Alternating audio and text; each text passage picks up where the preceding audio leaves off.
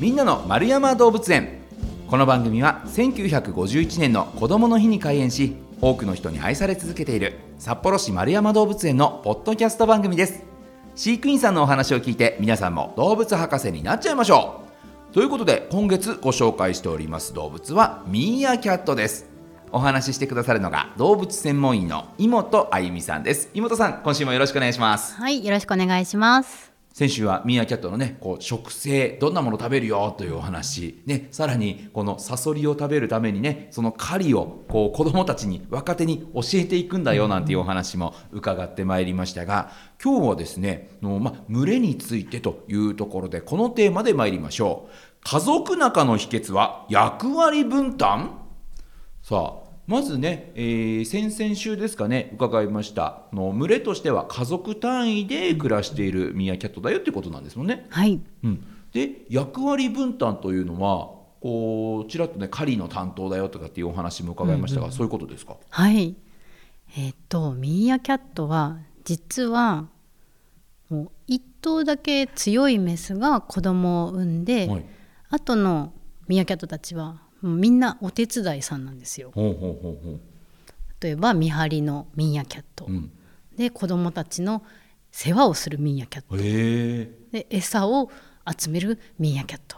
へええお母さんがこう子供たちを育てるわけではないんですね。そうなんです。うんえちなみにミーアキャットも哺乳類だからおっぱいをあげるってことですよね。でそのおっぱいはさすがにお母さんがあげるんですよね。そうですね。はい。あじゃあそのおっぱい乳離れをしたらあとは子供はこの群れの他のメスたちが育てるよと。はい。へえなんか蜂みたいですね。そうですね、でも本当おっしゃる通り蜂とかアリとか、うんうんうんああいう自分の子孫以外を育てる、うん。結構特殊な生き物なんですよ。へええでもこうオスはこう繁殖が終わったら出て行ってしまってっていうことですもんね群れから出ていくわけですもんね。それが、えーと繁殖するオスも1頭だけなんですよ。はいはいでそのお父さんとお母さんは群れから離れず変わらずその群れにとどまって生まれた子供たちの中のオスが別の群れにあ行くんですよ。そういうことなんだ。はい、えでもなんとなくねその動物ってこう子孫をたくさん残すためにこうオスも、ね、その特定のこうメスとずっと連れ添うんじゃなくていろんなメスのところに行くっていうじゃないですか。そっちの方が多いですよね。ミーアキャットはもうもう生涯生涯添い遂げる。おしどり夫婦ならぬ、うんミーアキャット夫婦で、えーはい、あそうなんですね。え素敵です、いいですよね。うん、仲仲良しはとっても素敵ですね。えーえでその役割分担でいうと、まあ、お母さんはずっとこう子供を産むよっていうお仕事、でお父さんでいうとその子孫を繁栄するっていうお仕事のほかに例えば狩りに行くよとかそういうお仕事はしないんですか？お父さんはどちらかというと、なんかもうみんなが喧嘩してるのを仲裁したりそんな役割ですね。あ。すごいですね。もう一家の大黒柱として。じゃあ基本的に家というか、はい。巣穴にいるうんんですか、うん。へえまあちょっと人間でいうとね働かないのに偉そうにしてるお父さんみたいに聞こえちゃいますけどね。やいや立派なね。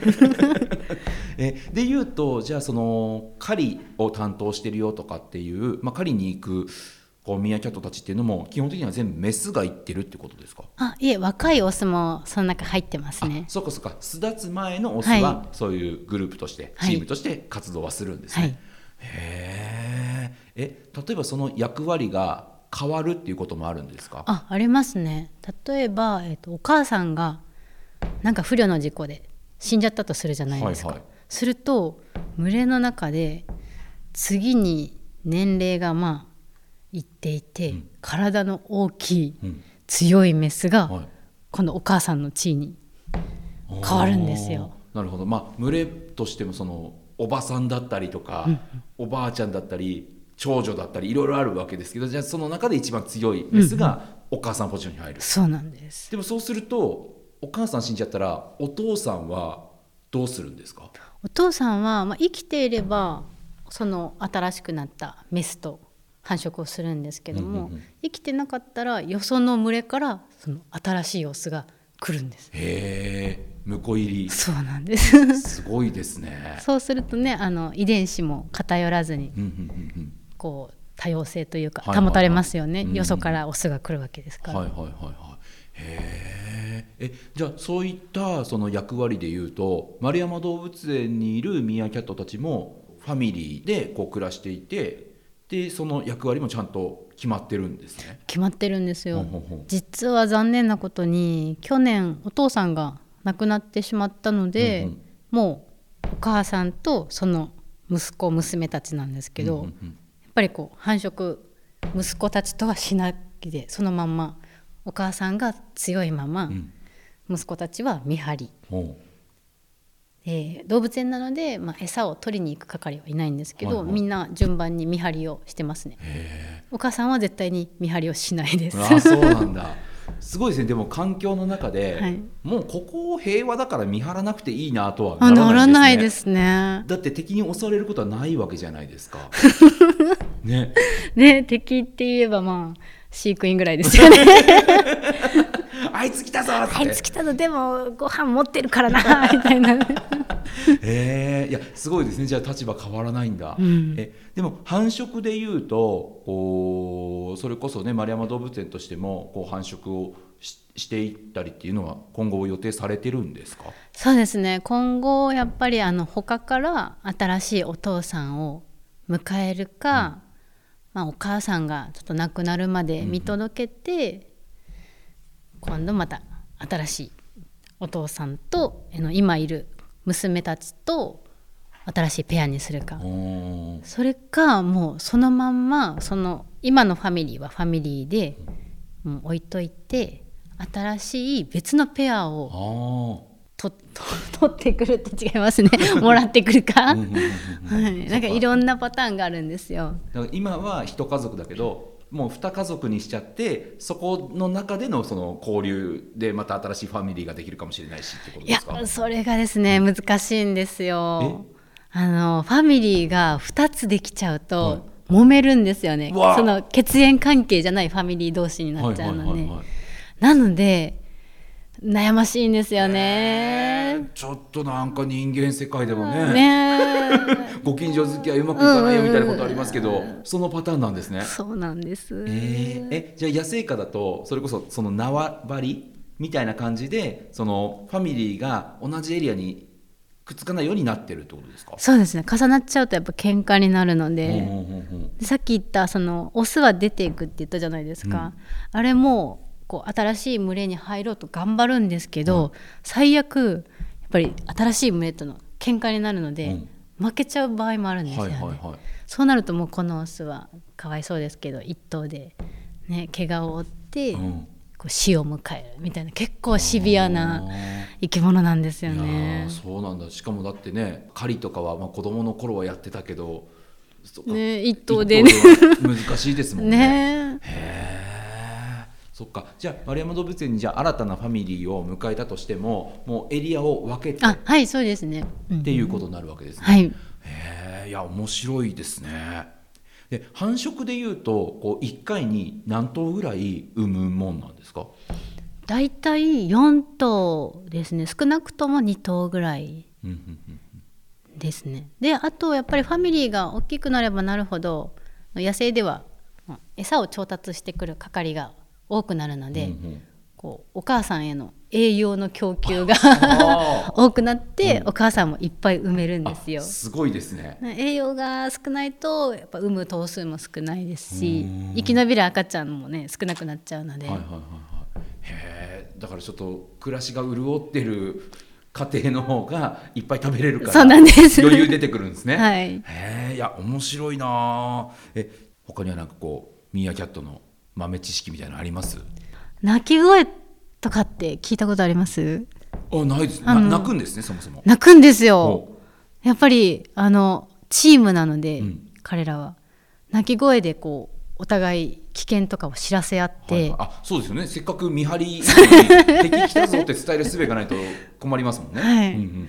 で種類もあってでまあ私たち飼育員が時としてあの敵になるので、はい。結構その鳴き声を聞くことがあるんですよ。はいはい。聞聞きます？あのでも携帯の音声になっちゃうんですけど。大丈夫ですか？あ全然ぜひ聞かせてください。まあそれかあの井本さんにモノマネしていただくかどっちかいやいにはないや やっぱ流しましょう。モノマネはちょっと仕上げてきてないので。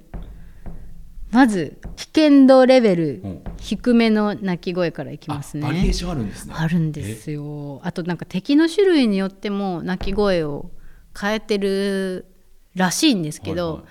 動物園だと敵の種類のバリエーションがないので、あそその空からの敵の鳴き声とかが聞こえないんですよね。うん聞いてみたい。はい、危険度軽め。はい。今から流していただく危のは、険度軽めでいきましょう、はい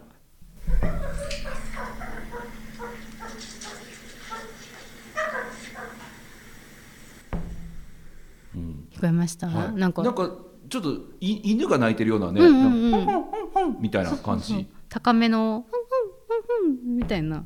これ危険度軽めなんですよ、はいはい。なんか遠くに敵がいる時とかちょっとなんかなんかやばいかもしれないけどやばくないかもしれないみたいな時がこれなんですけど、もっとやばいぞっていう時には鳴き声が変わるんですよね。いきますね、